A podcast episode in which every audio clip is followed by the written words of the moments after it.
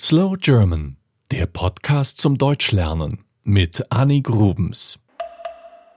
Ich bin in Konstanz geboren und aufgewachsen. Das ist eine deutsche Stadt südlich des Bodensees.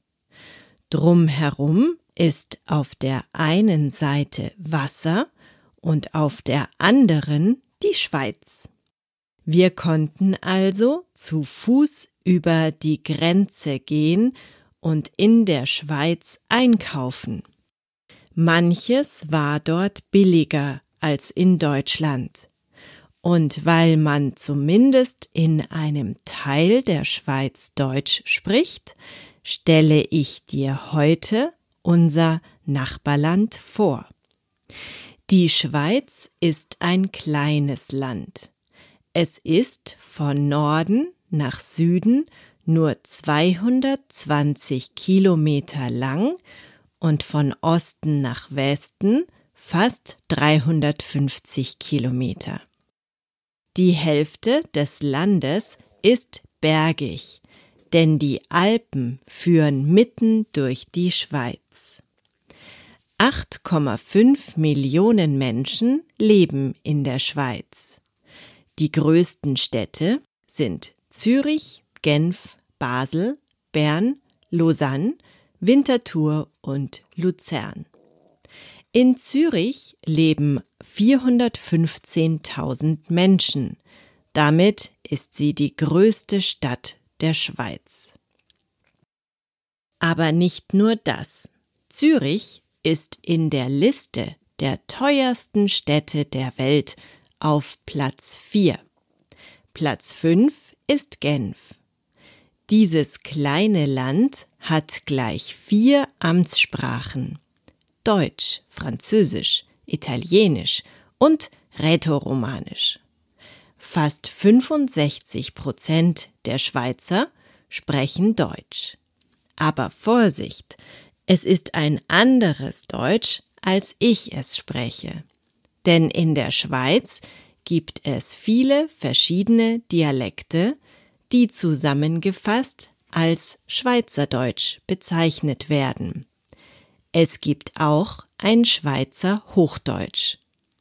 Auf slowgerman.com kannst du hören, wie Schweizerdeutsch klingt. Jetzt wird es noch komplizierter. Die Schweiz ist nämlich nicht nur sprachlich aufgeteilt, sondern auch noch in 26 Kantone. Kantone sind so etwas wie in Deutschland die Bundesländer. Die Regierung der Kantone trifft sich im Nationalrat, der ein Teil der Bundesversammlung der Schweiz ist. Parlament und Regierung befinden sich in Bern. Der Bundeskanzler heißt Walter Thurnherr. Zum Thema Religion. 38 Prozent der Schweizer sind Katholiken. 25 Prozent gehören zur evangelisch reformierten Kirche. Die Religionsfreiheit steht in der Verfassung. Interessant fand ich zu lesen, dass der Buddhismus in der Schweiz stärker vertreten ist als in anderen europäischen Ländern. Es sind aber nur 0,33 Prozent der Schweizer Buddhisten. Sausen wir noch kurz durch die Geschichte des Landes. Die Römer haben es erobert, davor waren die Kelten da, danach kamen die Germanen und später die Franken. Ach, es ist zu kompliziert, das alles aufzuzählen. 1291 jedenfalls schlossen sich die ersten drei Kantone zusammen. Dies gilt als Geburt der Schweiz und wird auch heute noch am 1. August als Nationalfeiertag gefeiert. Napoleon Bonaparte verordnete der Schweiz 1803 eine föderalistische Verfassung mit autonomen Kantonen. Warum er das so einfach konnte? Weil die Schweiz zwischenzeitlich zu Frankreich gehörte. Der Staatsname Schweizerische Eidgenossenschaft wurde festgelegt. Er gilt bis heute. Dann wurden die Grenzen der Schweiz im Wiener Kongress international anerkannt. Und 1848 gab es eine neue Bundesverfassung. Bei so vielen Sprachen und kulturellen Hintergründen frage ich mich, wie das Land sich eigentlich definiert. Wie hält es zusammen? Es ist nicht die Sprache, nicht die Kultur, sondern eher das Schweizersein an sich? Die Schweizer glauben an die direkte Demokratie.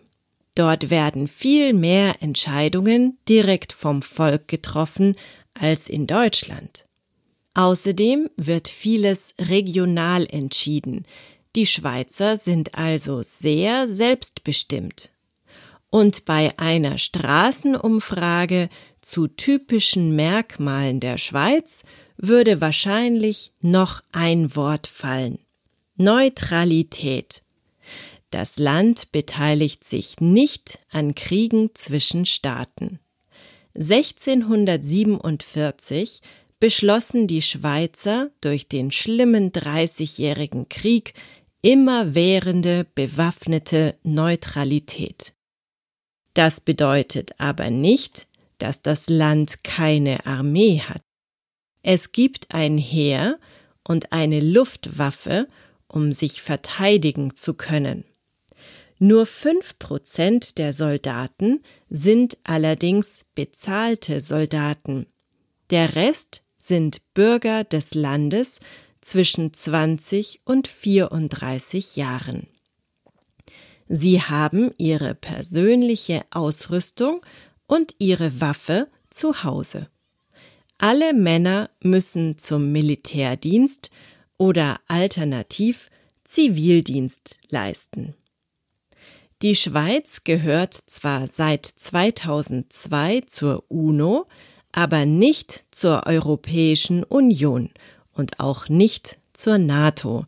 Das würde nicht zur Neutralität passen. Und wovon leben die Schweizer? Berühmt sind sie für ihre Banken und Uhrwerke und für ihren Käse, oder? Der Lebensmittelkonzern Nestlé ist aus der Schweiz, ebenso die wunderbare Schokolade von Lind und Sprüngli, die Medizin von Novartis und Roche, die Uhren von Swatch und Rolex. Und die berühmte Toblerone Schokolade wird nur in Bern hergestellt und von dort aus in 120 Länder verkauft. Denk daran, wenn du sie das nächste Mal am Flughafen siehst. Bezahlt wird übrigens mit Schweizer Franken.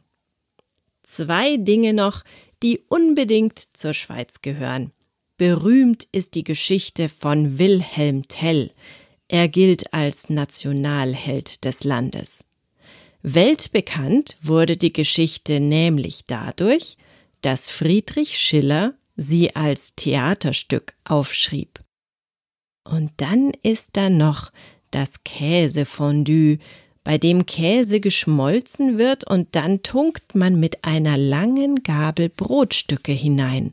Lecker. Es gäbe noch eine Menge über dieses kleine, feine Land zu erzählen.